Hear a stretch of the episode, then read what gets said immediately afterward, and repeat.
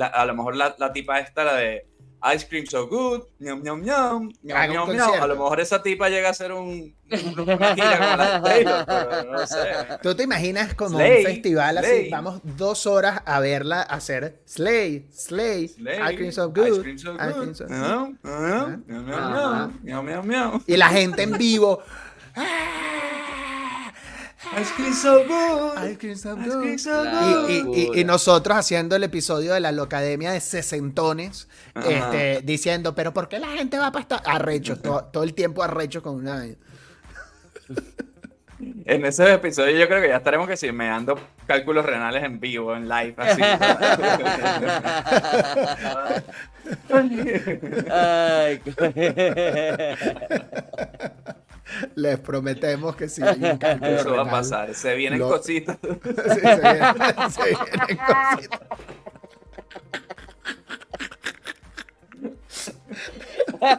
Eh, sí, Mérico. Sí.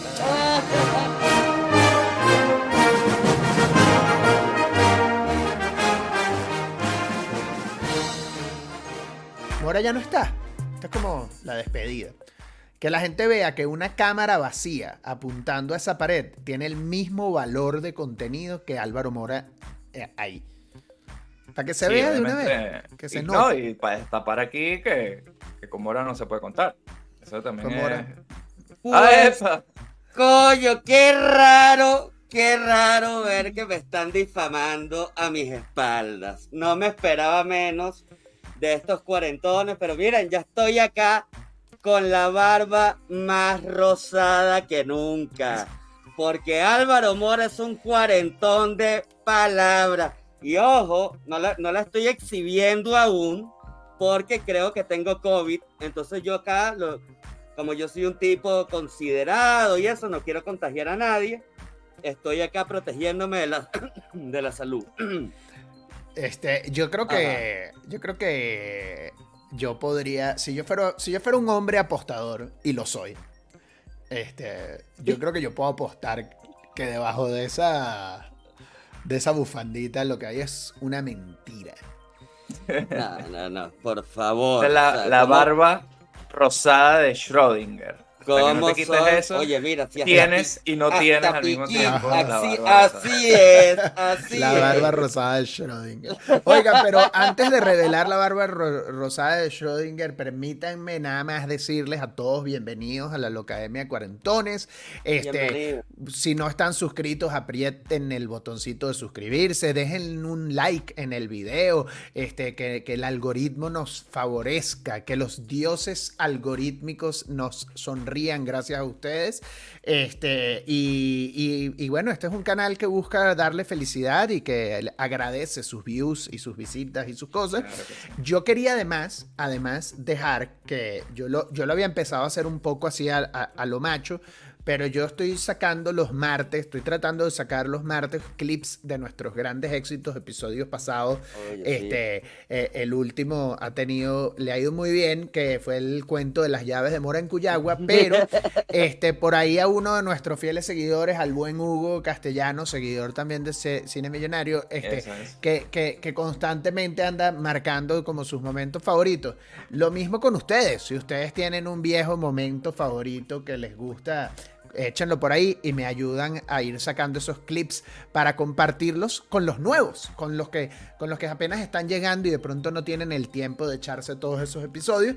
Así Yo voy es. sacando como, como aquellos buenos momentos que vale la pena rescatar. Así es. Ah, Y bueno, para- de la academia. Claro Para los que son apostadores, como Álvaro Godoy, pues que se abran las apuestas acá abajo.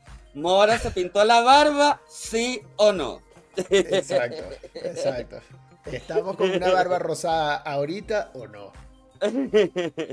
Coño, yo no sé por qué, pero estoy como medio erecto, así. Esto es como una striptease, una vaina que uno no sabe si está ahí o no está ahí, es gracioso. Mira, oye, pero a propósito del, a propósito del clip de- del cuento de las llaves del carro, chavo, tuviste que yo publiqué una historia ahí diciendo la verdad, ¿no? La, la- La verdad histórica, como la, ver- la verdad histórica, ¿no? La documenté. Este. Y me llegaron unos mensajes, hermano, increíbles, de cuentos así de gente. Bueno, el chingo de gente que se identificó con la cosa. ¿sabes? De tener amigos malas juntas que los llevaron a la playa para intoxicarlos y de gente que tuvo problemas, un sinfín de problemas en la, en la playa con las llaves. Y hubo uno que me llamó la particular atención y me pareció fascinante. Coño, ahorita no recuerdo el nombre del padre que me lo envió. Pero me dijo, Marico, a mí lo que me pasó es que eh, rompí el vidrio de una merú ajena buscando un condón. Y lo peor es que no entiendo cómo, se, cómo me pasó eso, porque yo quería coger en la carpa de techo de mi, de mi camioneta. O sea, estaba cogiendo en la carpa de techo de su camioneta, estaba haciendo cebo ahí, dándose unos besos, un momento de pasión en la carpa de techo de su Merú. En la mitad de la pea y el éxtasis y la cosa, él se bajó de la camioneta a buscar un condón, vio que la puerta no abría, y bueno, estaba, ¿sabes? Con ese pipí parado y esa cosa, y rompió el vidrio. Y al día siguiente, pues se dio cuenta que no era el carro de él, ¿vale? pero un caballero, como todos los, que pertenecen aquí a la logia, él pues se hizo responsable de sus actos y pagó su vidrio.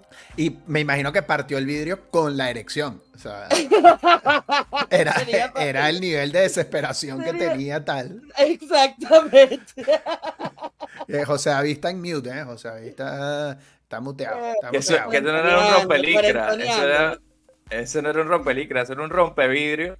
Y además, cabe destacar que, como no era su carro, entonces seguramente no encontró el condón. Esa persona, Porque tenía mucha suerte que hubiese un condón ahí en ese otro carro. Entonces, sé que tan caballero habrá sido ese tipo. Bueno, si estaban en una playa de acampar condones en el carro, puede no ser algo tan, tan raro. Sí, exacto. Puede ser algo común, ¿no? Que tengas una. O sea, lo que quiero decir es que mi pregunta auténtica para esta persona, que ojalá nos vuelva a poner también ahí en un comentario, ¿qué pasó cuando había o no había condón? ¿Qué hiciste? Esa es la verdadera pregunta aquí. Se fue arrimpelado. Fuiste arrimpelado. ahora soy, soy papá de un... De un, Exactamente. Tengo 34 y soy papá de uno de 20.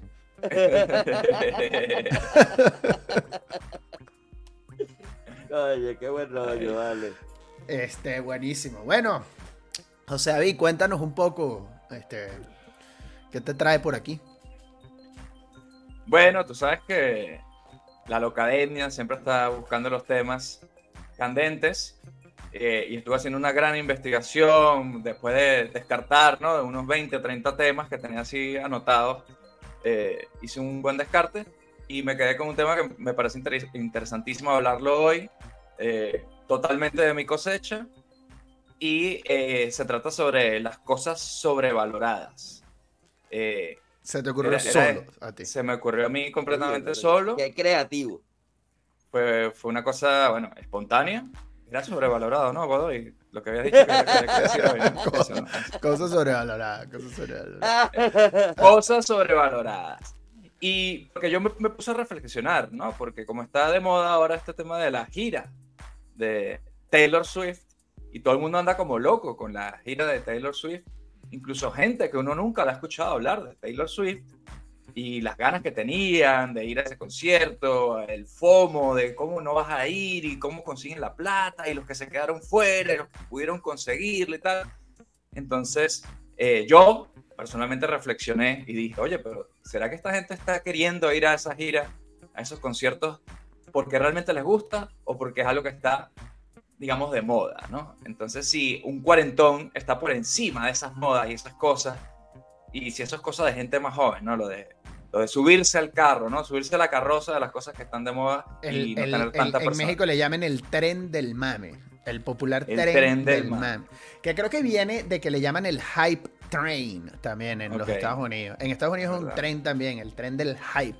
Bueno, fíjate. Todos a bordo del tren del mame. Fuera de joda, fuera de joda, ese día que yo propuse este tema en, en, en el WhatsApp, que hoy en día tú retomas, este, venía un poco de eso, porque a mí me asombró con el tema Taylor Swift, porque además tú sabes que hoy en día todo además es demasiado extremo, ¿no? O estás en un polo o estás en el otro, como que siempre sale la persona que ahorita le está jalando toda la bola del mundo a Taylor Swift y el otro que tuitea y que soy el único al que no le importa Taylor Swift, ¿sabes? Como que siempre todo el mundo tiene que, que tomar postura frente a la yo diría que ese es peor. Ese es peor. peor, todavía. Sí, es todavía más loser, porque quiere subirse al tren, pero viendo para atrás, ¿sabes? Pero viendo para el otro lado.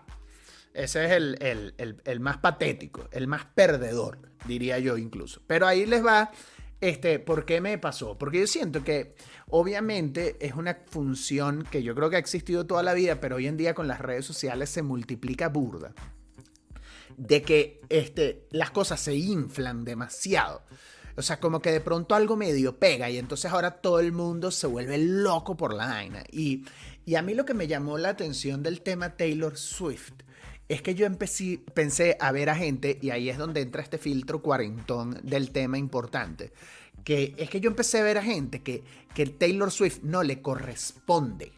O sea, tú puedes ser un fan de la música en general o un fan de los shows en general, pero Mérico, Taylor Swift canta canciones de adolescente menstruante este, y de sus exes y de unos que me rompieron el corazón.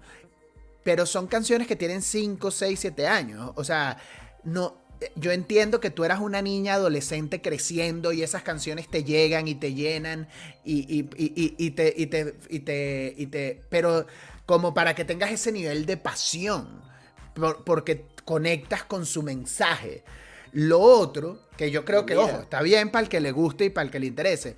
Este, pero a mí se me hace muy raro, como un cuarentón en ese concierto, como que me cambió la vida y vaina. Y es como, no, marico, yo creo que tú te metiste en un tren del mame y estás demasiado consumido y, y- y porque no tienes suficiente vainas que importantes en tu vida, pues. Pero sí, pero, pero- pero mi primera pregunta con eso. A mí que se me ocurrió el tema y, eh, y ahora tengo preguntas sobre el tema, no tiene mucho sentido. Pero eso, eso tú lo has visto. O sea, sí, no, no vamos a decir nombre de apellido, a menos que los tenga, lo puedes decir. De gente que tú conoces, cuarentones, eh, justamente, que, que están en ese plan. Así me llegó, porque Hombre. yo no sigo en redes sociales a carajitas fans de Taylor Swift. A mí me llegó viendo gente como que son mis peers, mis, mis, mis, mi generación. Eso fue lo que me llamó la atención. Gente que yo sigo que es más o menos de mi rango de edad y todo, que, que yo te apuesto que realmente no, no, no, no las escuchaban de antes. O sea, y, y, y, y- te sumo una vaina más. Es como un wannabe celebrity en el sentido de que hubo muchas imágenes de los conciertos de Taylor en Los Ángeles que fueron previos al de la Ciudad de México, que estaban como repletos de celebridades que fueron al concierto. Sí. Y entonces, como que entonces tú quieres ser parte de esto, que Beyoncé, no sé quién coño, pero alguien estuvo en el concierto de Taylor y puso que el Taylor era lo máximo. Ay, yo, yo también estuve, ¿sabes? Este, eh, fulanita Lo que estuvo vimos- y yo estuve. Lo que vimos también con el debut de Messi en la Major League de Soccer. Ajá. El mismo fue, oye, pero, pero ya va, yo quiero retomar algo acá porque a mí me molestó que tú estés aquí insinuando, Álvaro Godoy, que uno por tener 40 años no se puede identificar con una canción de amor de Como un Taylor Swiftie. Swift. O sea, tú, tú como que me estás encasillando en edades lo que yo debo sentir, mi pasión. O sea, ¿qué, qué quieres decir tú ahí? ¿Sabes? Yo me puedo identificar con cualquier canción de amor porque el amor es un sentimiento universal que va más allá de la edad. ¿Y sabes Dame quién una. fue un maestro? ¿Y sabes quién fue un maestro identificando esto? El gran maestro, que oye, que en paz descanse, querido por todos los cuarentones, José José. Cuando pero- crea su canción de 40 y 20, es un tipo que está muy consciente del todo ese mercado que está cautivando y conquistando con su canción. O sea, Tú ¿sí me eres una persona de sentimiento- 40 en Taylor Swift buscando a una de 20.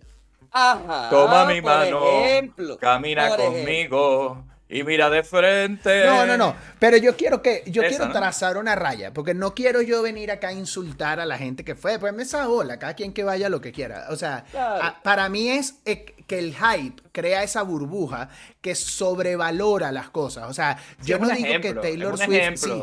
Exacto. Yo no digo que Taylor aquí. Swift sea una mala artista y, y no tenga talento. Evidentemente es una gran artista con un gran talento. Pero yo creo que el- la sobrevaloraron demasiado. O sea, yo creo que eh, eh, eh, no es tan buena como, como el hype. Eso, el Las hype. acciones de Taylor. Swift se venden al alza. Y yo no me creo que Alfonso hay una Cuarón burbuja, esté- hay una burbuja. sea fan de Taylor Swift. Alfonso Cuarón está haciendo show ahí. Alfonso No. Cuarón está ahí este, chupando del pene de la fama. Totalmente, total. El hype y la sobreexposición. Así que ustedes también tienen un algoritmo de porquería que les aparecen todas esas Eh, imágenes te voy a poner- en el concierto. Sí, te voy a poner un ejemplo que yo creo que se alinea un poquito. La película de Barbie, que yo no la he visto, pero es lo que yo siento que pasa. Sí.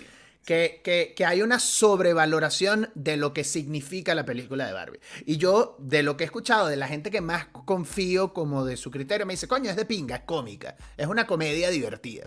Pero luego hay un montón de gente alrededor que la está o mega odiando como si fuera el acabose o mega amando como si el mundo se divide en antes y después de la película de Barbie, que es como muy clickbaitoso, que yo creo que hace que la gente como que se mete en la conversación, como que tienes que tomar postura, ¿sabes? Que siempre lo pienso como en esos términos, como Sí. que todo es una vaina de tomar postura. De o eres ultra pro Barbie, o te pones la camiseta del Inter de Miami, o eres un mamagüevo. Pero es como rosada las dos, ¿no? O sea, se Es parecen como mucho las Es dos que cosas, justo, ¿no? justo te iba a decir. Como la yo barba de Mora, mira, el- yo el- antes de la antes de pintarme la barba, yo detestaba la película. Me la pinté y la volví a ver y oye, fue lo más espectacular, en verdad, sí Ahora marcó te un sientes. antes y después en mi vida. O sea, imagínense a, a Mora con su barba rosada, con la camiseta del Inter de Miami, en un con su concierto barba, de Taylor Swift. en un concierto de, de Taylor Swift y después va a ir a ver Barbie. Claro. Sería eh, como y, Messi, y Messi es otro gran ejemplo, que yo ahorita veo gente compartiendo los goles de Messi con el Inter de Miami. Es que es el mejor del mundo. Marico, es la peor liga del mundo. O sea, Messi está demasiado sobrecalificado para esa liga.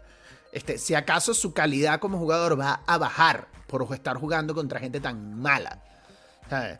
Eh, eh, es, es patético. Todos los goles no son espectaculares, son que el otro equipo es una mierda. Esa es mi teoría.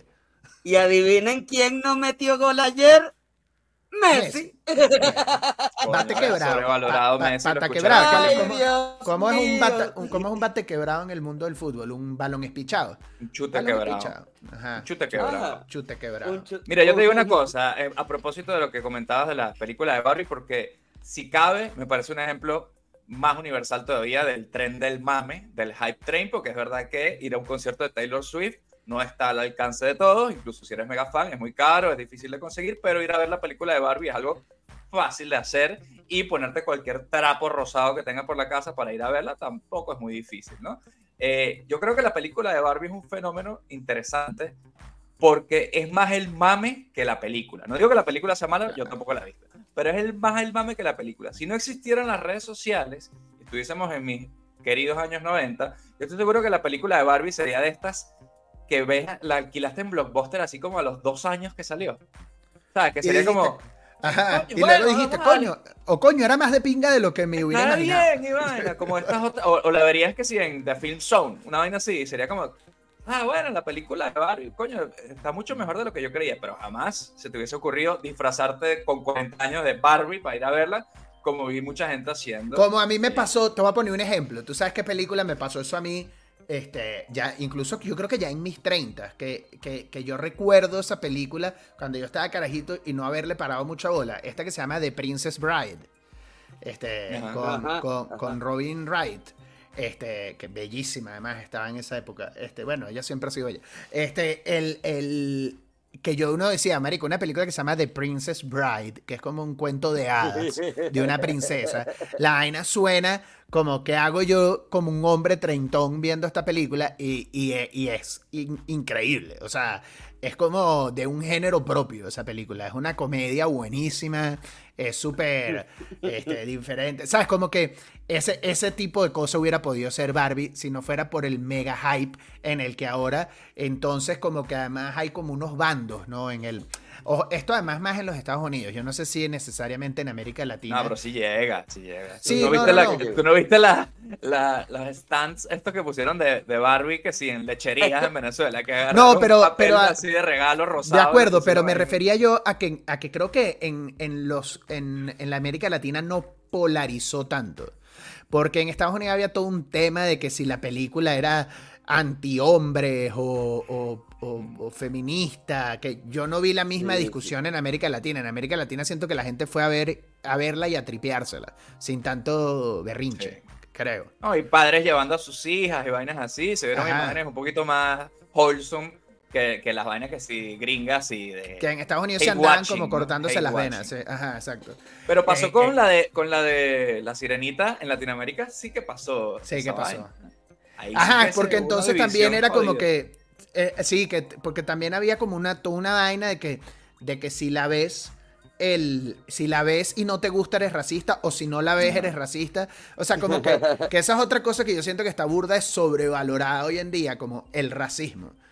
Como que, como que, ajá, como que yo sentía que estábamos a punto de ya finalmente poder dejar de hablar de racismo, pero no, ahora todo el mundo hay que hablar de racismo y hay que, y hay que, y hay que sufrir y hay que llorar y hay que, que armar peo por el racismo. Y, y yo, coño, vale, ya estamos, ya casi lo superamos. Es como cuando Yo lo- alguien le lo recuesta a la maestra la tarea, ¿sabes?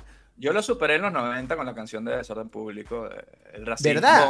Es una enfermedad del espíritu. Desorden del cuerpo, Público el curó alma, el mente. racismo. Ya lo había curado. Sí, totalmente. con su, con su gran tema. Pero es esa vaina, es, es- es- un poco eso quizás a lo que es más como el tren del mame, esa sobrevaloración de las cosas que tú sabes qué es lo que yo pienso además, que al final del día, aunque pueda haber un buen negocio en sobrevalorar eso, como la, se- como la gira de Taylor Swift, que seguro está sacando un billetal, o la película de Barbie, yo creo que a la larga hay cierto problema con esa sobrevaloración, porque nada vive a esas expectativas por, para siempre. Nada cumple a- esas expectativas. Claro, y te voy a poner un ejemplo.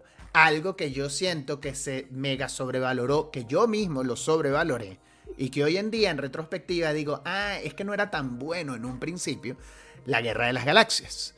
Star Wars es una vaina que además nosotros crecimos en una época que era la Guerra de las Galaxias, ya no es la Guerra de las Galaxias, ahora es Star Wars, o sea, ahora ya incluso en español es Star Wars, ¿no? Es como esta marca, es como esta cosa, que hoy en día eh, hay como, como que hubo una época de consistentes fracasos, de que ya ninguna película es tan buena. Y es que, claro, tú vuelves a ver la trilogía original y tú dices, ah, es que era buena, pero tampoco era la gran vaina, ¿sabes? Tampoco era como que, ah, mierda, que, ¿sabes? Sí. Pero, pero se creó tanto hype sobre lo arrecha que era, porque sí fue históricamente un hito, los efectos especiales, la vaina, etcétera, que entonces ya todo lo que vino después era imposible que viviera a la altura del mega hype, ¿sabes? Sí. Eh, se sobrevaloró tanto que ahora todo el mundo espera que la próxima película de Star Wars sea la- vaina más arrecha del planeta ¿Cómo, cómo Tierra. llaman? Un, un evento cultural. Una Un vaina de esta. evento. Ajá, un Y- fenómeno cultural. Fenómeno cultural. Y siempre es una mierda.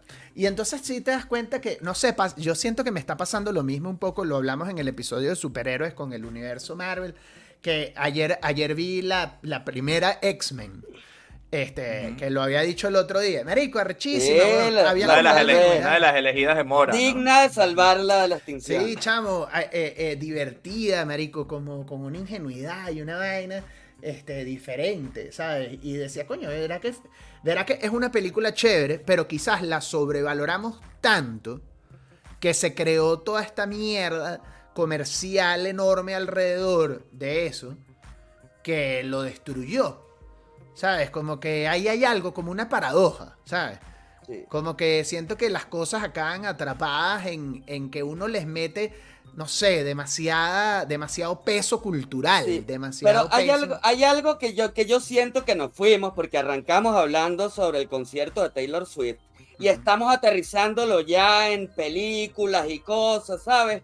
Que, que van, o sea, que ya es un material audiovisual que va a perdurar para ahí. Entonces, coño, el hype que se genera, ¿sabes? Por así decirlo, pues vamos a estar claros. El hype de Barbie no es un hype para nada orgánico. Esa es una, esa es una película que se gastó más de su presupuesto en marketing, cabrón. O sea, ha sido una de las campañas de marketing más ambiciosas que se han hecho en la historia de, Con de- una marca que de por sí es del cine, con una marca que ya es masiva y, y sabes, y eso es algo que se genera todo este hype y es porque Eso la es como, gente lo tomar, tiene eso es como tomarse una Viagra con 18 años. O sea, Ajá, era- la tiene, la se le tiene al metió acceso- demasiado lo- algo que ya era. Imparable. Exactamente. Entonces, ¿qué pasa con qué pasa con Taylor Swift? ¿Qué te da Taylor Swift que no te da Barbie? Una Este, experiencia. Es una experiencia para un grupo selecto. Sea, y tú no me vas a comparar la campaña que pudo haber para el concierto de Taylor Swift con la que se hizo Barbie. Ahí hay este, unos números y tal. Y, y- y un- Pero te y pregunto un yo a ti, Álvaro Mora, Ajá. ¿cuánta gente fue, eso sería interesante, cuánta Ajá. gente fue la que fue a Taylor Swift a vivir la experiencia y no a tomarse una selfie para compartirla en Instagram y presumir que estuvo en Taylor Oye, Swift? lo que pasa es que tú eres como un viejo anticuado y ridículo que no, que no estás ahí a la, a la moda con las redes sociales, hermano. Ahorita, si no, si no estás en redes sociales, no es una experiencia. No queda, no, no queda tu, tu, tu marca, no, no estás dejando la huella. No estás dejando la huella. Toda la gente va a eh, vivir la experiencia y la inmortaliza. Y tú en- estás defendiendo eso, ¿a ti te parece que esa, esa es la mejor Eso es manera una A de mí me parece, a mí me parece que sí. Y yo como cuarentón siento que eso no puede ser algo criticable. Y yo y ¿Cómo lo no? someto Mira, aquí al debate. Mira, mira, escúchame una cosa, chico. Vienes a interrumpirme cosa, ahí chico. cuando te voy a decir la vaina. Pero dime, dime. Mira, a mí esa vaina Se me le, da está risa. volviendo- se le está subiendo como el guerrillero de la vaina a la cabeza. Mira, dos Que cosas, me dos está cosas. picando Número uno, barba rosada. no hay la barba nada más rosada sobre- pica más que la normal, déjenme decirle. no hay nada más sobrevalorado que la expectativa de la barba rosada posible de Mora. Para empezar, estamos creando una vaina aquí, una expectativa, una cosa que no va, a estar a la, no va a estar a la altura. Cuando pase, la gente Ah, va a decir, era Eso todo. asco esa vaina, esto no vale Es la que pena. yo la sé que Eso va a ser la consecuencia, por eso es que estoy acá jugando con el misterio y con la cosa, pues tampoco las cosas son así de papitas. ¿Qué pasa? Aquí lo estamos dando gratis. Si yo tú quieres, yo cobro lo que cobraba Taylor Swift por una entrada. No, no, deberíamos abrir un. OnlyFans de la barba rosada de Un Mora. OnlyFans de la barba rosada de Mora. Hasta entonces yo voy a seguir mira, haciendo mis pero- episodios así. Ahora, lo que yo te quería decir, lo que yo te quería decir como cuarentón, mi punto de vista al respecto es que si tú tienes 40 y tú quieres vivir la experiencia y tienes los recursos para ir a vivir la experiencia de ver una Taylor Swift, de ver un Bad Bunny, de ver una cosa y atender, ¿sabes? Como esa- esas necesidades, hermano, eh, que, se le presentan a uno, ¿no? Este deseo de volverse a sentir vivo, ¿sabes? Cuando estás atravesando una crisis de la mediana edad, ¿para qué te vas a privar de esos placeres? ¿Por el qué dirán? ¿Ah? ¿O no? O ¿por qué no te puedes sumar al tren del mame si eso te va a sentir, eh, hacer sentir vivo? ¿Sabes? Que coño, que to- todavía me puedo echar mi, mi, mi conciertito y mi vaina y además voy a este que es como que el más exclusivo y el que me costó porque me voy a sentir aún más privilegiado, sea, y eso me va a reforzar a mí mi autoestima en un momento que estoy como, puedes estar atravesando Yo siento que eso te hace existencial y tal. Son como unos Una estímulos. persona débil de carácter. No. ¿Por qué? ¿Por qué te va a ser débil de carácter? Porque Más eres bien un lo que wannabe. es pura Eres lo que llaman fortaleza. un poser. Eres un poser. Coño, pero tú no crees que en verdad hay un sentimiento genuino de son curiosidad, de posers. ver, oye, Todos ¿por qué este concierto, por qué este concierto está tan caro? O sea, Ese que es como lo el poco de hace? gente tomándole la foto ¿Qué a la Mona Lisa así, que que son demás? miles de personas tomando la foto y nadie está viendo un coño ahí. Mm, Es Una gente como, una gente Bueno, como porque es el- que está lamiendo una cloaca porque alguien más le dijeron. Es como el clásico que te decía tu mamá. Y si fulanito va y se tira por un barranco, tú te tiras atrás. Toda esa gente que Mora describe son las que se tiran en el barranco por atrás. Ay, me tiré por el mismo barranco que Taylor Swift. Y No, yendo no, ahí a, no. a- a endeudarse para vivir un concierto de una artista que ni siquiera te gustaba, que ni siquiera te importaba, pero querías ya tomarte la selfie Bueno, pero y uno, parecer. uno no, Es parecer, quieres parecer, pero no eres. no, No eres No me Alfonso parece. Cuarón. no me parece, no me parece. Es más, Es yo que así, Alfonso mira, Cuarón ese ahí. así. punto que le- Eres, un este punto. debiluchito, papá, eres un debiluchito. No, Miren soy un... Y el otro, no, no soy. Pero mira, Pero escúchame no. Yo tengo carácter. Mora tiene. Mora está demasiado picado que no fue y no se pudo tomar la selfie. Eso es lo que está pasando. Yo tengo personalidad. Oye, Mira, vale. escúchame esta, escúchame esta. Se critica mucho, y la- eh, a lo mejor va a parecer que me voy del tema, ¿no? Pero se habla mucho de este tema que, que tienen en China, que es el sistema de puntos estos so- sociales, ¿no? Que es como que te quitan puntos por ciertas conductas y tiene unas consecuencias negativas y puedes ganar puntos por otro tipo de conductas y nosotros desde este lado lo vemos con gran horror cuando esas cosas pasan allá en China y vaina y dices, coño, ojalá esa vaina de verdad nunca llegara aquí, ese sistema, pero yo siento que eso ya llegó con las redes sociales, porque los punticos sociales que gana el del selfie en los stories, que fue Taylor Swift, él se está dando como puntos a él mismo de valor. Entonces, al final del día, como si se sacara una tabla, dije, ah, este fue para Taylor Swift, fue para Barbie, le gustó esto, le gustó esto tal, y al final califica y dice, ah, esta es una persona que está perteneciendo a este grupo selecto. Y ah, esa vaina no vale para nada al final del día. Mira, esto, esto es lo que, esto, mira, yo creo que, yo creo que justo fuera de joder, fuera de, de, lo divertido que es decirle de, debilucho. No te van a enterrar con tu este, selfie de Taylor Swift. A mí que me entierren con pero, mi celular. Pero déjame, déjame decir algo en el medio, que yo creo que viene un poco con el tema cuarentón y la madurez que creo yo que te empieza a dar la... Yo creo que los, de alguna manera todos estamos teniendo algo de razón en esto. ¿En qué sentido? Si yo, yo no, yo no creo que esté mal que tú tengas así solamente por generalizar, que tú tengas 40 y vayas a ir a Taylor Swift y lo disfrutes. Yo no creo que eso esté mal per se. Lo que yo genuinamente creo es que uno tiene que separarse un poco de esa búsqueda de like de la que hace Ortiz, de la que habla Ortiz. Por cierto, dale like a este episodio en YouTube, comenta y suscríbete. Pero es solamente por un tema de salud mental, de salud eh, eh, de individual, de, bajarle un poco a la ansiedad de la vida moderna, de, que uno logre, de que uno eh, encuentre una forma de reconectar con lo que a ti te gusta, con lo que tú disfrutas, independientemente de lo que piensen los demás sobre lo que tú disfrutas. Mi sensación es que cuando se van a los conciertos de Taylor Swift es más por la moda que porque genuinamente tú lo disfrutas. Esa es un poco mi sensación, que la gente cae atrapada como en un tren de hacer lo que todo el mundo dice que está cool. Este, a diferencia de, de, poner, ojo, porque yo creo que a mí me pasa, este, Obviamente a ti te pasa. Tú, caes en el FOMO, cabrón. No, te, pero, pero todos caemos. Pero es que el problema lo, punto. Eh, eh, el problema viene un poco de las redes sociales y, por eso yo propuse este tema, porque me parece importante. Porque al final... sí, exacto.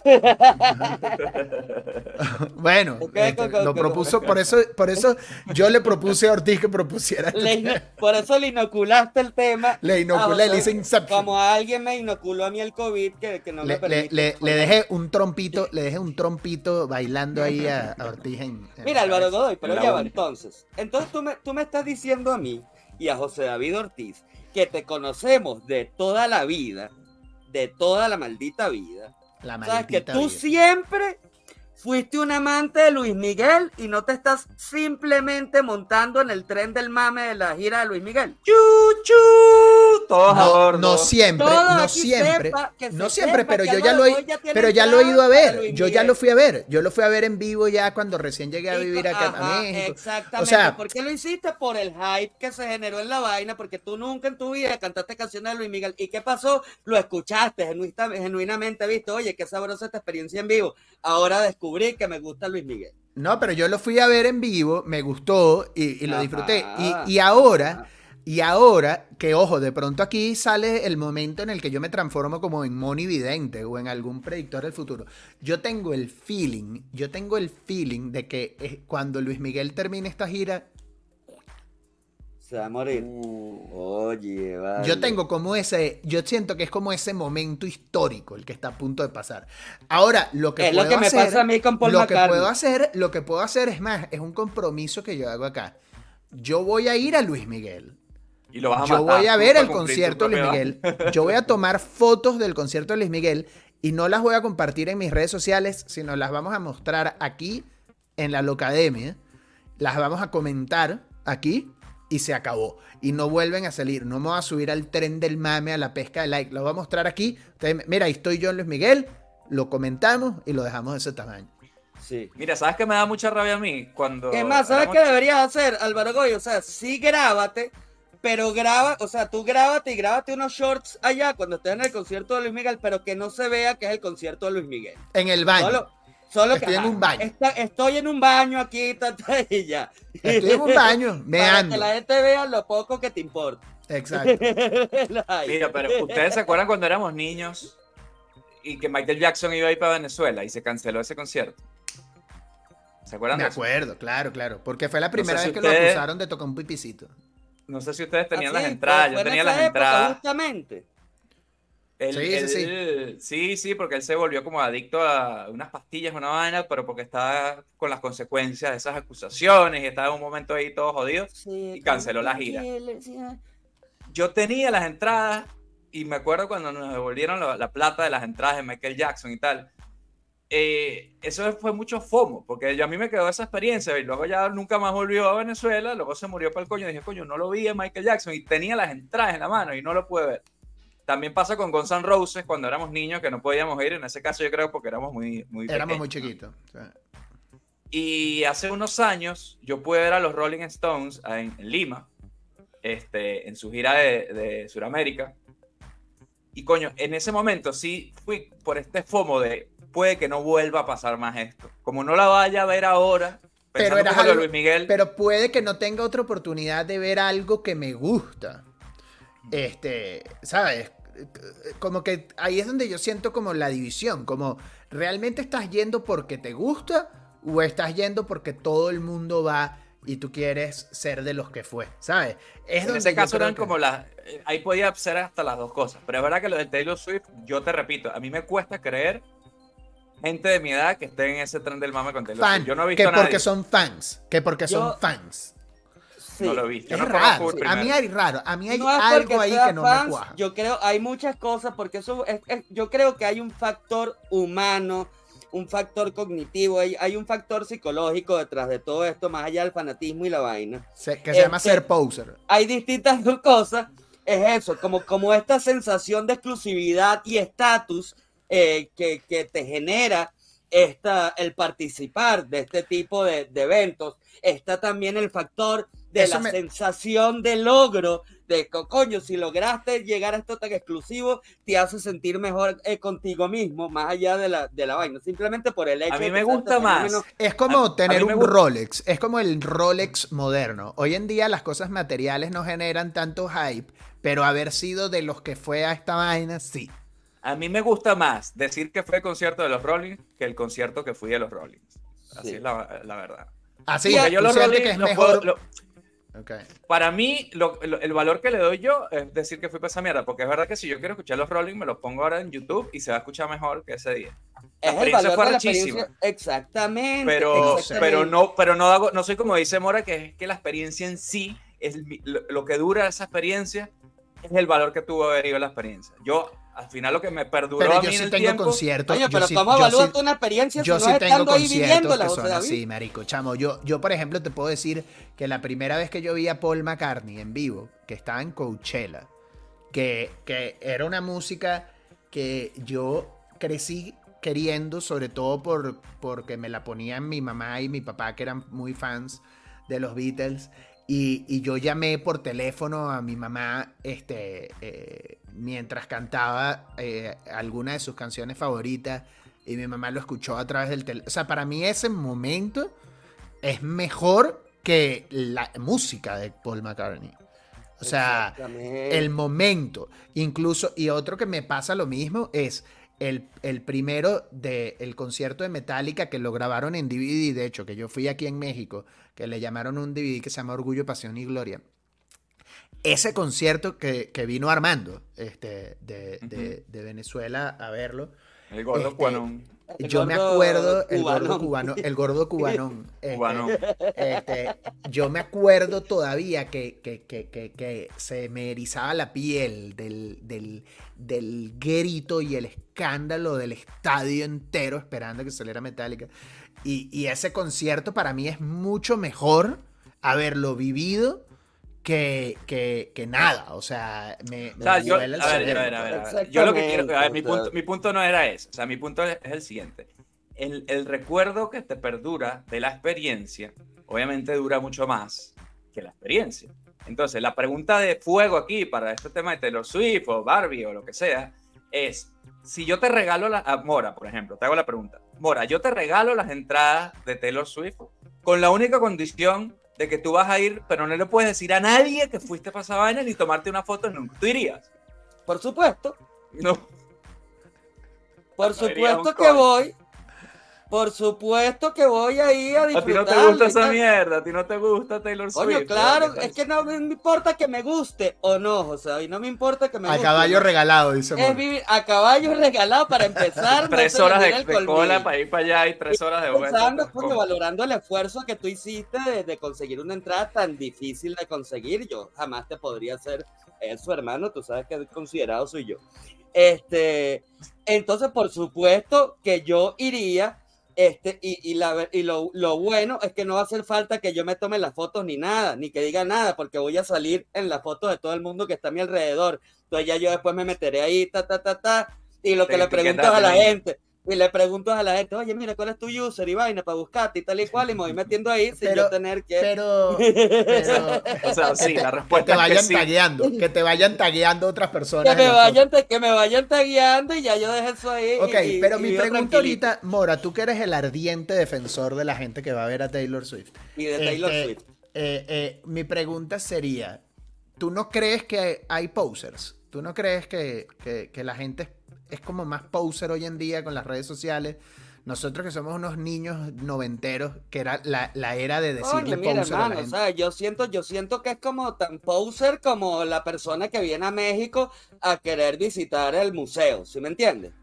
Sabes que de repente, coño, ti te sabe a mierda la arqueología mexicana, pero viniste a México y coño, voy a, voy a ver el museo porque es la oportunidad que tuve yo de venir a México y quién sabe cuándo voy a poder volver yo a México a venir a conocer el museo. O sea, lo veo como muy parecido a ese pedo del turismo. ¿Sabes? Es de poser ir a, a- a Francia y querer ver la Torre Eiffel en esta oportunidad que tuviste de ir a Francia, porque oh, todo el mundo va a la Torre Eiffel a ver la vaina. Siento que hay un poco de eso también detrás. Y, y, y coño, no, ¿sabes? De repente hay alguien que estuvo ahí porque estuvo obligado, porque lo llevó la novia, o no, yo qué sé.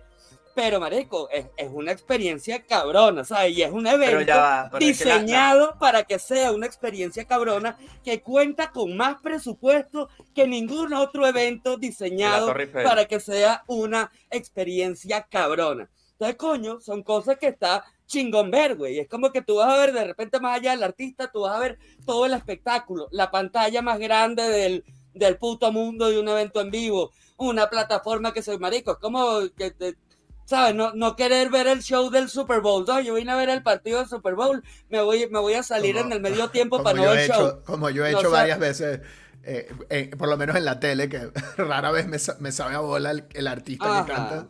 Y, Ah, bueno, ¿ves? Bueno, así pero fue que te perdiste tú la sabes, de tú Janet sabes Jackson. que es un espectáculo que tiene vibrando a todo el mundo y que genera toda una expectativa y una cosa. o sea, yo creo que lo que estamos sacando a la cool, conclusión es que cool Mora sí se eso. sube al tren del mame que haya. Pues.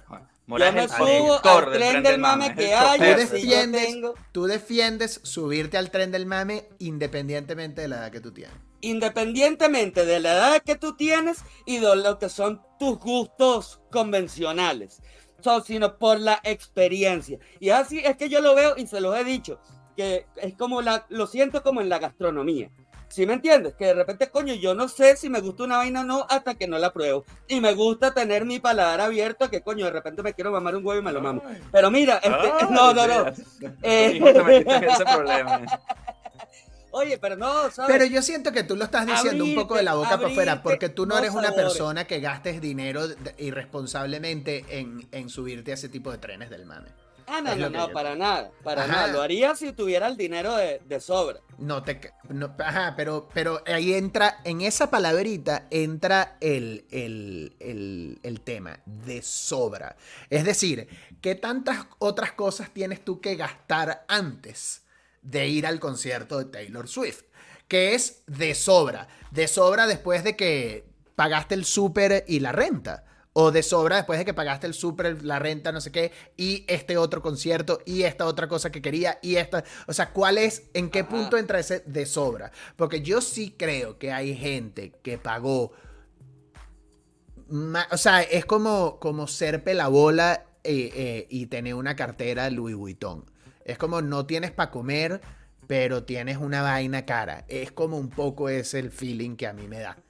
Es, yo creo que hay gente que gastó o se endeudó dinero que no tenía para ir a subirse al tren del mamen y aparentar algo que no son.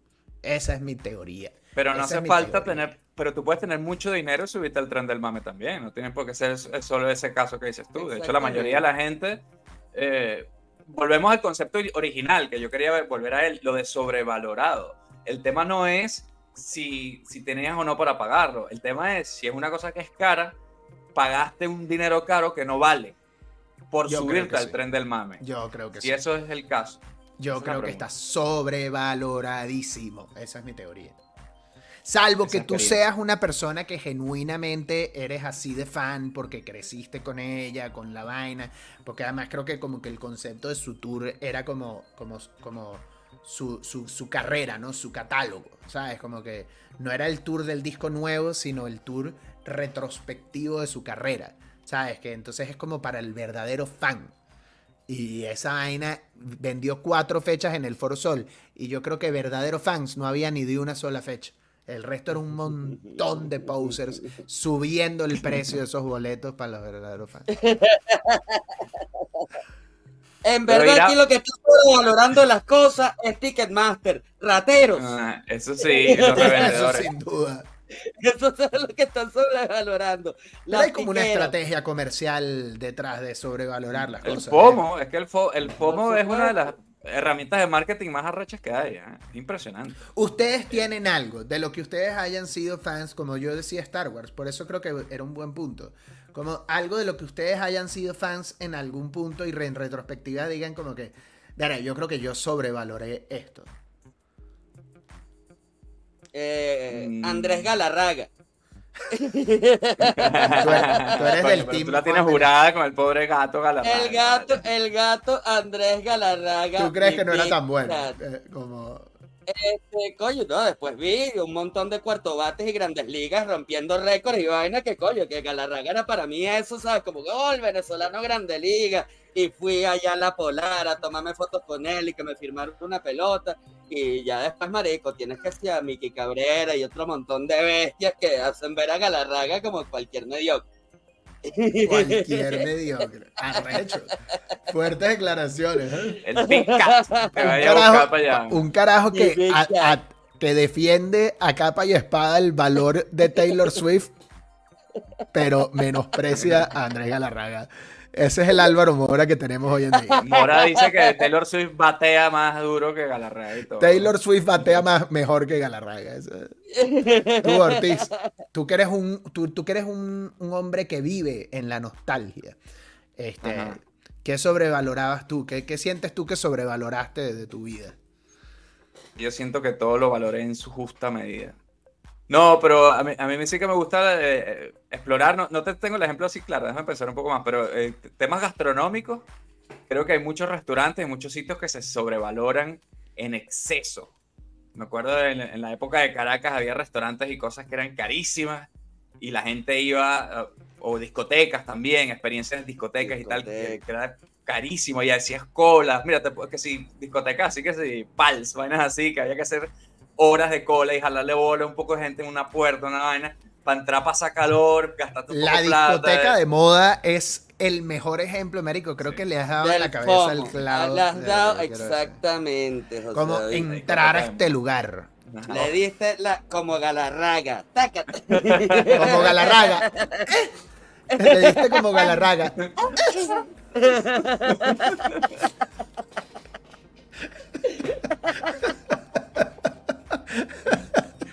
Coño.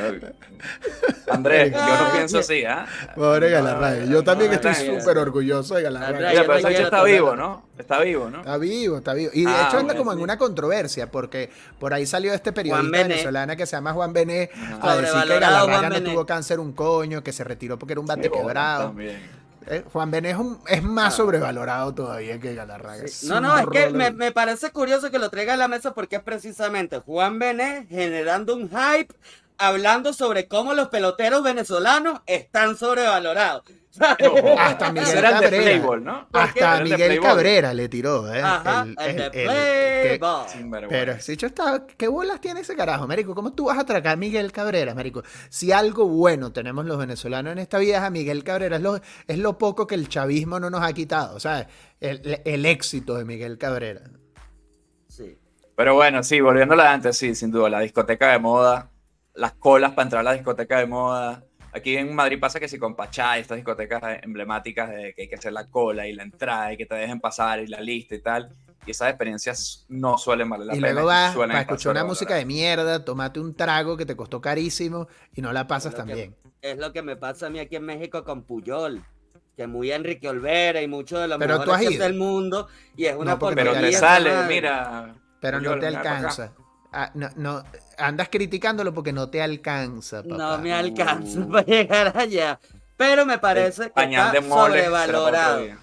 Sobrevalorado Miguel Vaina, Enrique Olvera y su, y su mamá. ¿Por qué? ¿Pero por qué te parece que está sobrevalorado? Porque, coño. Pero tú no has ido. En México sí. ¿Tú comiste en Puyol? Claro que comí en Puyol. Y me parece que está sobrevalorado. Un día, al día. cuando, me pinté la barba. cuando me pinté la barba, yo tenía como un antojo de coño. Tengo ganas como de comerme algo rico ahorita que tengo Pañal de mole. Quiero ir a, quiero ir a lucir, quiero lucir mi barba pero, Pero ahí hay un buen ejemplo. ok, ok. No, no, no. fuera de la escoba. Fuera de la escoba. Fuera de la escoba. Yo creo que sí. Yo, yo, eh, esta es una buena pregunta. Yo comí en Puyol una vez y, me pareció que estuvo bastante bien. Pero sí creo que está sobrevalorado. O sea, estoy de acuerdo contigo en un sentido. Yo, yo lo hice una vez por una, invitación, una cosa de, trabajo en la que yo no tenía nada que hacer ahí. Yo era el pobre de la mesa. Yo era el único de los que estaban en esa mesa que no habría podido pagar su parte. Eso era, así te lo planteo. Ah. este, y, y, y estuvo rico fue una buena experiencia para mí este, vivirla.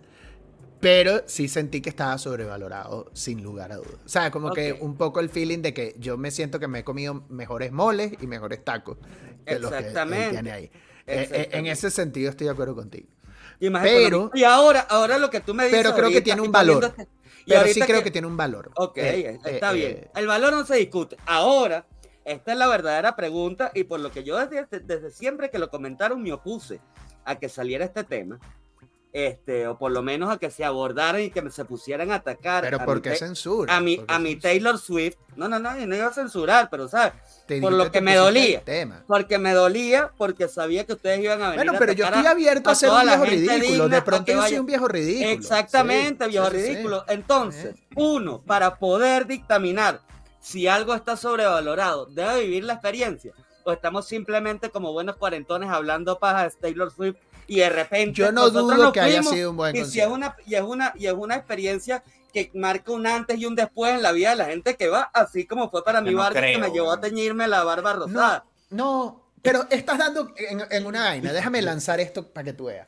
Quizás es porque por la, nuestra generación específica pero tú sabes que creo yo que me que, que me hace ruido que yo siento que hoy en día todo el mundo quiere ser mainstream, ¿sabes? Como que nosotros venimos de una era en la que lo alternativo era lo, cool, ¿sabes? Como que eh, era cool ser contrario, ¿sabes? Hoy en día como que en cambio es cool subirse al tren. ¿Sabes? No quizás hay un choque generacional, ¿sabes? Porque además luego igual son estos antihéroes que acaban volviéndose lo que odiaban, ¿no? Como Kurt antes de meterse el tiro, ¿no? De que eras, eras el, el contracultura, pero te volviste mainstream y es como esa paradoja, ¿no? Ajá. Este, pero hoy en día, en cambio, si vivimos una una cultura burda de hacer, ¿sabes? Juguemos paddle escuchando Taylor Swift, ¿sabes? Como que... Con la barba rosada. Qué buen plan, qué buen plan. Exacto. Como Mi amor, ya te voy a, te tengo una invitación. y, con la, y con la franela de Messi. Exacto. Jugar pádel con la camisa de Messi del Inter de Miami, escuchando Taylor Swift y tomate una sed. O sea, es como que eh, es como que vivimos una cultura burda así, que a mí me da me, me, da carraspera, weón, marico, no sé, no no va en contra de cómo yo crecí, de mi generación, de mi no, no, no la puedo asimilar. Me, me deprime, me da un poco de tristeza ese rumbo del planeta. Sí, es que, es que es un tema de economía básica. Si todo el mundo es especial, nadie es especial. Ese es el problema. Si todo el mundo vivió la experiencia única esa, entonces ya no es única. esa es la vaina, ¿sabes? Sí, y fíjate que quizás hay algo de eso incluso en la parte comercial, porque yo he leído burda este tema de los artistas que, que por ejemplo, que si en Spotify, eh, en la era del streaming, como que solamente un porcentaje muy pequeño de los artistas son los que realmente reciben el favor del algoritmo y una monetización grande.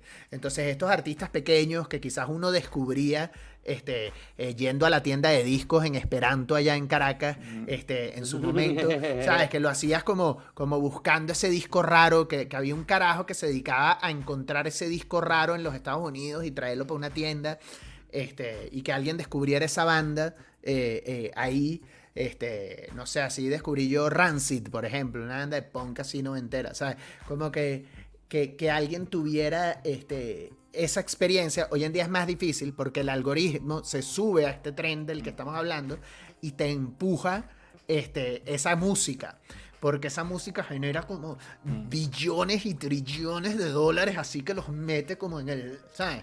Eh sin embargo, yo creo que yo creo que eso no ha muerto, o bueno, no sé si es como una sensación ficticia que se me genera por vivir acá en la Roma, pero toda esta curaduría, digamos, musical y toda esta parte artesanal, analógica, yo siento que a su vez está como que en un auge por toda la parte del, de los viniles. ¿Sí me entiendes? De los, de los discos de pasta y todos estos coleccionistas de, de discos. Es un nicho, no creo que sea un auge. Que no, por eso, por eso. No, es mainstream, pero que es. Y no creo que, haya bandas que... que... vivan de vender viniles. ¿Sabes? Como no, que les no, no, no, no, no, no, para nada. Pero digo que sigue siendo como un método. Eh, de descubrir nueva música. Igual las plataformas. Yo quiero comprarme una. ¿Qué pasa? Tú me estás hablando de Spotify, que es una vaina súper mainstream, y sabes, que es como la, la, la, la, meca, pero sabes, de todas maneras tú digital, sabes, en, internet puedes escuchar las bandas que te la perra gana. Sí, y de pronto es irse uno por una tangente, pero me hiciste pensar una vaina que yo le decía a Joana, lo que pasa es que ya luego tuvimos al carajito y cambiaron un poco las prioridades, pero yo me quería comprar una, una, una, una aguja para viniles. Y le decía a ella que la principal razón por la que lo quería hacer es que yo me acuerdo, estando más carajito, que bueno, yo tengo allá en Caracas sigue una colección de CDs míos, que para mí era una experiencia comprar un disco, llegar a la casa y escucharlo. El punto era, o sea, yo me sentaba a escuchar un disco de principio a fin. Ese era el plan, como quien ve una película. Librito en mano. Librito, en, mano. ¿Sabes? Como que era como, era similar a ver una película. Pero hoy en día, en cambio, como que encuentras la canción que te gusta y luego que Spotify haga su, su magia. Y, y, como que siento que no, que no está esa experiencia de principio a fin, ¿no? De sentarte a escuchar un disco como quien escucha una película, ¿no? Como que entonces Spotify, él te va a mandar, el, la aplicación te va a mandar por el camino eh, que, según ellos les va a hacer más dinero. ellos dicen que no, te vamos a mostrar cosas que te gustan, pero no, no, no, ellos es como una ah. máquina. Ajá. Ajá que hay, hay, algo un poco enloquecedor. Yo creo que hay de algo de eso ahí, o sea, que quizás, que quizás eso explica y, y va en contra de mi punto el hecho de que haya muchos más fans de Taylor Swift de los que yo le doy crédito, porque de pronto gente que usa mucho más Spotify y Spotify los ha puesto a escuchar Taylor Swift, aunque no sea de su generación. Este, ahí lo tienes presente, ¿sabes? Oye, que sé que el otro día lo estaba platicando, creo que era con Leo, ¿no? Y, y, y y cómo cada vez más estas experiencias en vivo, o sea, de un artista tan completa que pegue tantos temas, ¿sabes? Que te dé para que sea una experiencia, marico, larga, que conozcas canciones de ping a pan, porque también ahorita se tiende mucho a descubrir nuevos artistas mientras tú estás scrolleando de un videito a otro y en bytes de 30 segundos, un minuto de canción, y eso es lo que se viraliza, lo que se viraliza, ¿sabes?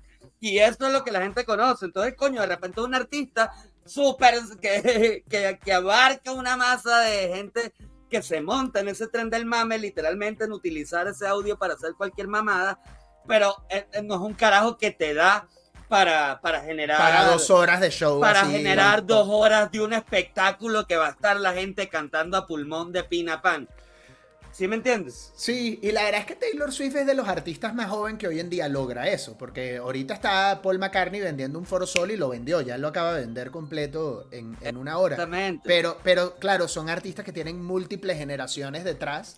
Este, y, y, una carrera atrás. Pero Taylor es bastante joven y logró cuatro fechas este, porque ya tiene un catálogo este, de hits o sea, ella logró. Pero ella también es joven, pero su carrera, como digamos, de divas de, este nivel. Como tiene eh, como, es como de las últimas. Y es como de las últimas, yo creo que quedan ya de, que están en ese híbrido entre famoso por internet y famoso por, por, por diva, un poquito más en TV, ¿no? Que si le Gaga hay gente de esta, al final, esas son las últimas divas que quedan. Yo no sé si va a haber, a lo mejor la, la tipa esta, la de Ice cream so good, ñam, ñam, ñam, ñam, ñam, A lo mejor esa tipa llega a ser un. Una gira no sé. ¿Tú te imaginas como un festival así? Vamos dos horas a verla hacer Slay, Slay, Ice cream so good. Ice cream so good. Y la gente en vivo. Ice cream so good. Ice cream so good. Y, nosotros haciendo el episodio de la Locademia de sesentones, este, diciendo, pero ¿por qué la gente va para estar arrechos? Todo, todo, el tiempo arrechos con una... En ese episodio yo creo que ya estaremos que si me ando cálculos renales en vivo, en live, así. Ay, Les prometemos que sí hay un Eso va a pasar. Se vienen cositas. sí, se vienen, se vienen cositas.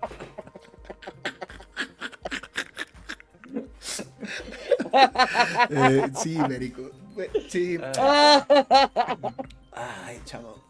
No sé. a, mí, a, mí, a mí creo que quizás lo que me da como, como, como la sensación es que hay una crisis de autenticidad. Y eso acaba jodiendo eh, no sé, la originalidad y la creación de cosas maravillosas. Yo creo que eso es lo, único que yo diría a, la gente joven que nos pueda ver, como que, Marico, no sé, este, ser auténtico vale la pena, ¿sabes? Como que no, no, no estar a bordo de, las opiniones de todo el mundo y de los gustos de todo el mundo se vale también, ¿sabes? Como que... Eh, y, no como porque sí, sino por, por, por, por no sé, marico, lo que sea que a ti te guste, pues.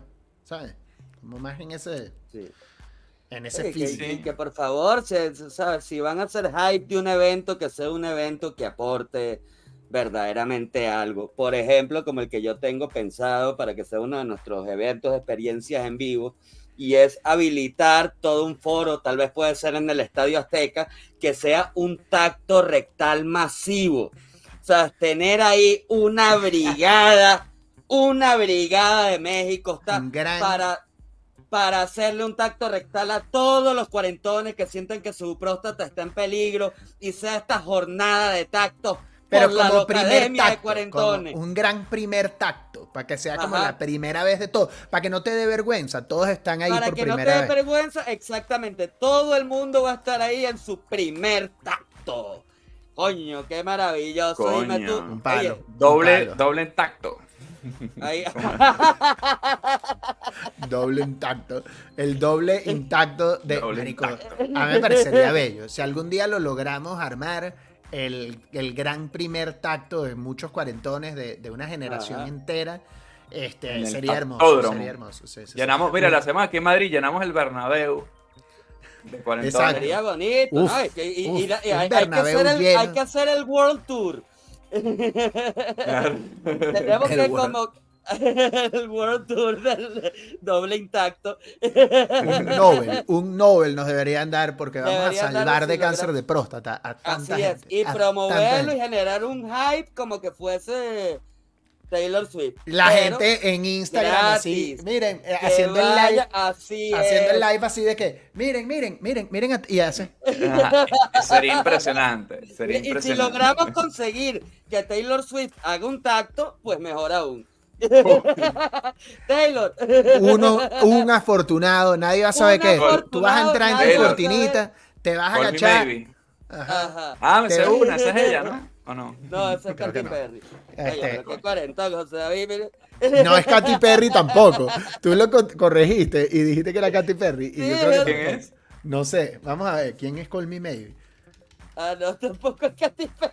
Carly Ray. Oye, este es el momento más cuarentón. Después de José David hablando en mute, yo creo que este es el momento más cuarentón de Marico, este episodio. Este episodio es demasiado que viejo. ¿verdad? sabe. Ah, ya Eh, va, yo tengo que no ha sacarme salido y ya envejeció mal. Yo este tengo que sacarme esta espina y dejarnos en evidencia.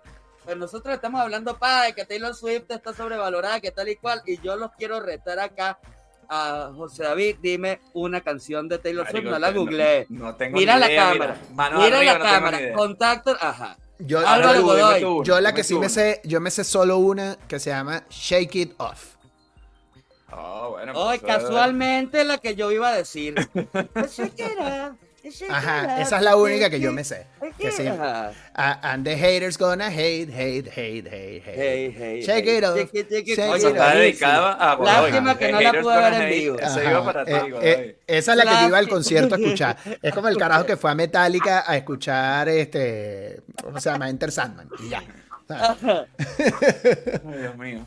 Bueno, Oye, vale, pero que- ¿Tenemos algún tipo de conclusión al, a- al tema de cosas sobrevaloradas? Pues Taylor Swift le hemos dado coñazo por Yo, por yo, yo, voy a decir, yo voy a decir la que yo creo que sería la única mía. Esta es la, la- la única conclusión que yo tengo. Yo siento que vale la pena aceptar que uno tiene la madurez de aceptar cuando uno mismo ha sobrevalorado cosas. Eso es lo que yo creo que tener esa humildad, Sí. porque yo siento que a veces la gente va demasiado all-in, como que yo ya dije que esta vaina me gustaba y ahora no puedo echar para atrás. Como que nunca vayas Claro. con una vaina. Eso es mi. Oye, sí, pero yo pero ya va, yo, yo los entiendo, o sea, porque de repente yo me gasto un millón de dólares en un Rolex y la vaina me aprieta y yo no voy a estar diciendo, coño, me apretó, esta vaina me está Me, pelli- me pelli- me pellizca. pellizca, me pellizca cada vez que me lo Me pongo. pellizca el Rolex cada vez que me lo pongo, no, yo digo, oye, esto es el mejor reloj que me he comprado en la vida. Y eso es lo que yo creo que pasa, ¿no? Que la gente vaya, se lleva un fiasco, pero coño, pendejo, te mandaste tres horas de, de cola en el carro, te mandaste, ¿sabes? La esperadera, el bululú, conseguir tu puesto, pagar un agua mineral en dos millones de bolívares. Horrible. Es Si hay alguien, que si hay alguien moral. allá afuera que fue a Taylor Swift, a que fue al concierto y no le pareció la gran vaina, que nos digan. Por favor, queremos hablar Tengo un contigo. espacio seguro, lo puedes Yo decir estoy sin seguro ningún que problema. a alguien no le gustó y le pareció una experiencia de mierda. Tiene que dar ratón moral saber- y para esa vaina. Así es. No lo oculten, no lo oculten. Yo creo, yo creo que eso también es un buen consejo. Gasté Y- demasiado dinero, algo- me dieron un coñazo de likes en Instagram, pero marico, qué concierto. Pero qué, tan concier- qué experiencia de mierda la que viví. Así es. Pues mire, yo, y hay que tener la sinceridad como por ejemplo Álvaro Godoy. Fue a Daddy Yankee. Él te sabe reconocer cuando, coño, mira, este, la- la- el concierto arrechísimo, pero qué mierda experiencia salir de ahí. Sí. Ya, y hay que Bueno, o por ejemplo. Joana, que, que, Joana me había dicho a mí, que ella dijo, yo no habría comprado esta vaina, yo no habría comprado esta vaina, y cuando salimos me dijo, Marico, es uno de los mejores conciertos que he visto. Ay, que te decía, ya sé porque no lo Pero es hubiese que comprado. No, eso fue, no, eso fue cero, caminando hacia el carro. Ya después cuando se. Cuando No, se ojo, el el, carro. no, el tráfico, que es un poco lo que yo decía, Marico, ir a un concierto de esos en el Foro Sol aquí, Marico, chamo, háganlo, si ustedes algún día están en México, si viven acá, chamo, háganlo solo si es algo que aman demasiado, porque si no, Marico, es un sacrificio Sí. demasiado grande. Pienso, sí, sí, Bueno, tal cual. y ya No para- se endeuden, No se endeuden para vivir esas experiencias tampoco, por favor. ¿Sabes? No. Este. ¿Qué les iba a decir yo? Ortiz, Ortiz, Ortiz ya iba a cerrar esta. No, yo para, para cerrar no, no tengo ninguna conclusión. Para cerrar, bueno, Messi estupidez. sobrevalorado. Taylor Swift, sobrevalorada. No, Álvaro Godoy, jugar- no, sobrevalorado. La discoteca Pals, Chamo, que hace 30 pero- años que está cerrada. sobrevaloradísima. No, pero jugar pádel, jugar pádel con la camisa del Inter de Miami mientras escuchas Taylor Swift, esa, that's where it's at. Ese, ese es el plan. Ay, mi amor. Mira, ya que vayan a... Esos perros bueno, de, de para- mora. Sobre Para que no digan que yo no soy un hombre de palabra, me voy a despedir aquí haciendo Ajá. el gran reveal. Eso Ah. era lo que iba a decir yo. Preparados ahí un poquito de tambor.